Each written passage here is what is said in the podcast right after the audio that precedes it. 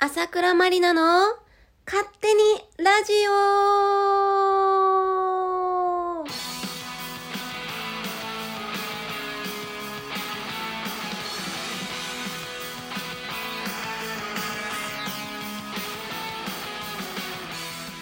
皆さん、ついに始まりました。朝倉まりなの？勝手にラジオ。本日は記念すべき第1回目の放送となっております。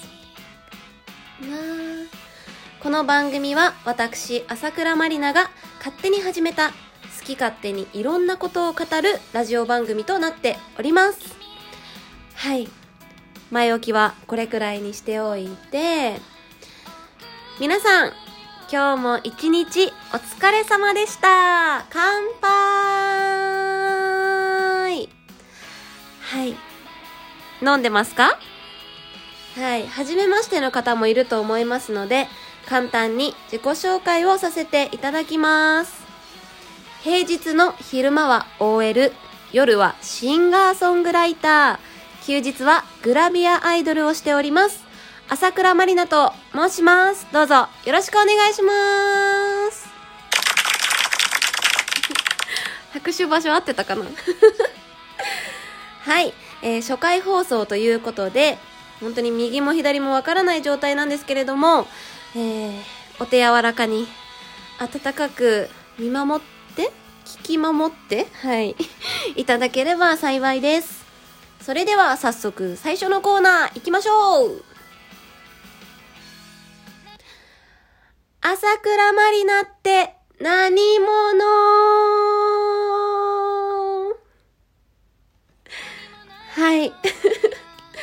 このコーナーはですね、まずは、まあ私、朝倉まりなを皆さんに知ってもらおうということで、まあリスナーさんからいただいた私に関する質問にお答えしたり、私の好きなこと、今までの生い立ちや、まあ、ついついやっちゃう癖なんか、はい、普段の SNS や DVD などではわからなかった、私、朝倉さんの新たな魅力をね、あるんでしょうか？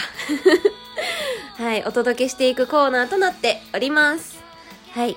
えーまずはですね、あの、本当にありがたいことに、早速リスナーさんからいくつか質問をいただいておりますので、それにお答えしたいと思います。はい。えーラジオネーム、黒い水星さんより、やっぱり自分のナイスバディには自信がありますか？露出が多くなるほどテンションが上がるって感じだったら見る側として理想なんですが、という質問をいただきました。黒い水星さんありがとうございます。はい、えー自分のナイスバディに自信があるか。うーん、まずそもそも自分の体をナイスバディだと自覚しておりませんで、一応ね、あの、多分知らない方もいらっしゃると思うので、私のまあ、サイズ感をね、お伝えさせていただくと、2021年最新版3サイズ。はい。えーバスト89の H カップを巨乳ですね。はい。ウエストは60センチ。まあ普通ですね。ちょっとあの、公式サイズは58ってなってるんですけど、まあちょっと太ったかなっていう感じでして。まあ、おっぱいもね、ちょっと大きくなってるので。はい。で、ウエストが91センチ。あ、間違えました。はあ、間違えちゃいましたね。とんでもない。急に。はい、すみません。笑ってたらちょっと時間がね、過ぎていってしまうんですけれども。ああ、間違えちゃいましたけど。ヒップがね、91センチ。はい。なので、まあ、ボンキュッポンなのか、どうなのかな、うん、っていう感じで。で、えっと、ちなみに、股下が80センチ。意外と足が長い。はい。あの、洋服屋さんジーンズ屋さんに 行った時に、あの、裾上げカットはしたことないぐらいには、まあ、足が長いかなと自負しております。で、まあ、身長がですね、まあ、163センチです。体の半分ぐらいが足ってことですかね？はい。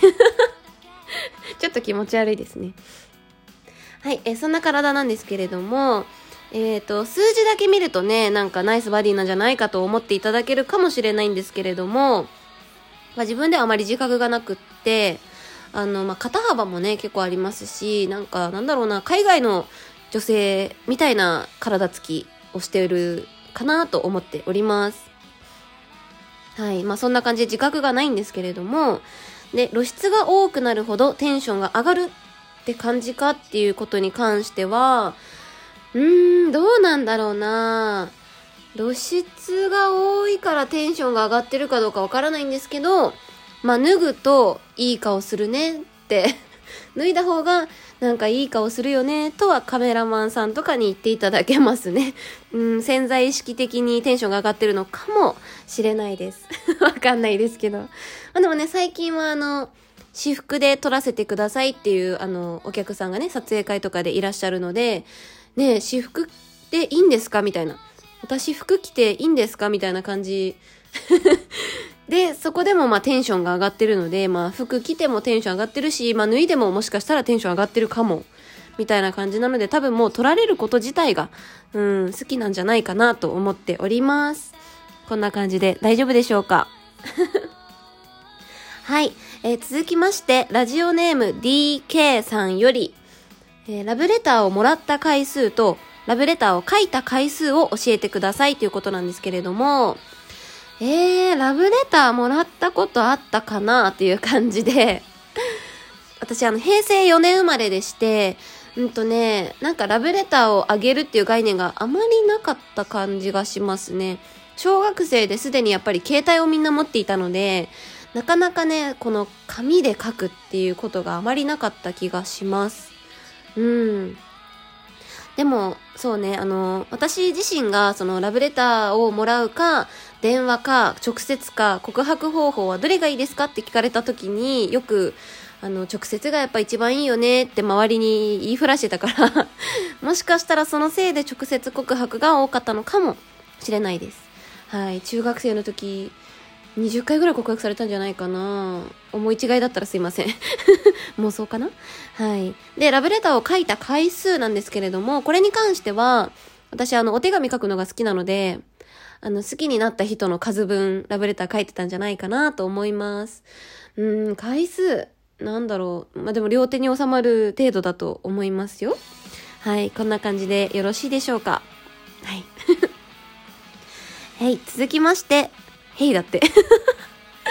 はい、続きまして、ラジオネーム、憂鬱な青色アットりゅうちゃんさんより、はい、えー、競馬好きな朝倉さんに質問です。今推している競走馬はいますか？今年の3歳クラシック路線で賑わせるような馬でも、4歳以上の小馬でも構いません。ということなんですけれども、はい、えっと、私ね、あの、競馬が好きなんですよ。はい。お酒が好きで競馬が好きなおじさんみたいな、あの はい、女性なんですけれども、今年はね、えっと、私はソダシを、まあ、今年と言わず、まあ、去年からソダシを押しておりまして、はい、カタカナでソダシっていう3文字のね。で、白い、白毛の馬なんですね。もう可愛いじゃないですか、それだけで。もう白毛ちゃんっていうだけで応援したくなっちゃうんですけれども、ソダシちゃん、すごい強いんです。なんとですね、2020年度の JRA 賞最優秀2歳牝馬、はい、になっておりまして、もうね、白毛ちゃんってね、なかなかやっぱりちょっと勝てなくって、はい。でね、なんとソダシちゃんは史上初の芝重賞勝利 &G1 勝利を達成しております。すごいね、あのね、血統がすごく良くって、あ、競馬がもし、あの、特にやらないよって方は全然スキップしていただいて 構わないんですけれども、あの、お父さんが黒船っていうね、すごい人気の馬で、お母さんがブチコ、ブチ模様のブチコちゃん。で、と、お母さんのお父さん、お母さんのお父様、おじいちゃんか、育ちちゃんにしたらおじいちゃんは、キングカメハメハなんですね。もう最強じゃないですか。そんなん強くないわけがないということで、あの、もう新馬戦から注目してまして、新馬戦が2020年7月12日、函館で行われたんですけれども、えー、3番人気だったんですけども、1着を取っております。で、その次、札幌2歳ステークス G3、2020年9月5日。これで史上初芝重賞制覇をしております。はい。白毛ちゃんとしてね。はい。で、その後、アルテミスステークス G31 着。もう負けてないんですよ、全然。そして、去年の12月13日に行われた、阪神ジュベナイルフィリーズ G1 ですよ。こちらで史上初し白毛ちゃんの G1 優勝となっております。めちゃめちゃ強いということで、で、次が4月11日、桜花賞に出るということで、めちゃめちゃ応援しようと思っております。はい。もし競馬やったことない方も、まあ、育ちちゃん買えば間違いないんじゃないかな。と言っておきます。はい。えーと、皆さんたくさんの質問ありがとうございました。今回はね、あの、リスナーさんからの質問に答えるだけでちょっとお時間になってしまったんですけれども、次回は私からいろいろとお話しさせていただこうと思いますので、お楽しみにはい。皆さん、あっという間に、エンディングのお時間となっております。悲しい。はい。えー、朝倉まりなの勝手にラジオは、えー今後ですね、月曜日、水曜日、土曜日のいずれも22時、夜の10時から、はい、あの、まあ、10分ちょっとね、放送させていただきたいと思います。で、各曜日ごとにコーナーを設けてお話しさせていただきますので、ぜひ楽しみにしていただければと思います。はい。で、次回の放送は4月5日月曜日22時。はい。同じ時間にまたお会いできればと思います。あの、皆さんからの質問や、こんなことやってほしいっていうものもね、随時、あの、お便りで募集しておりますので、どしどしお送りいただければと思います。はい、楽しんでいただけたでしょうか？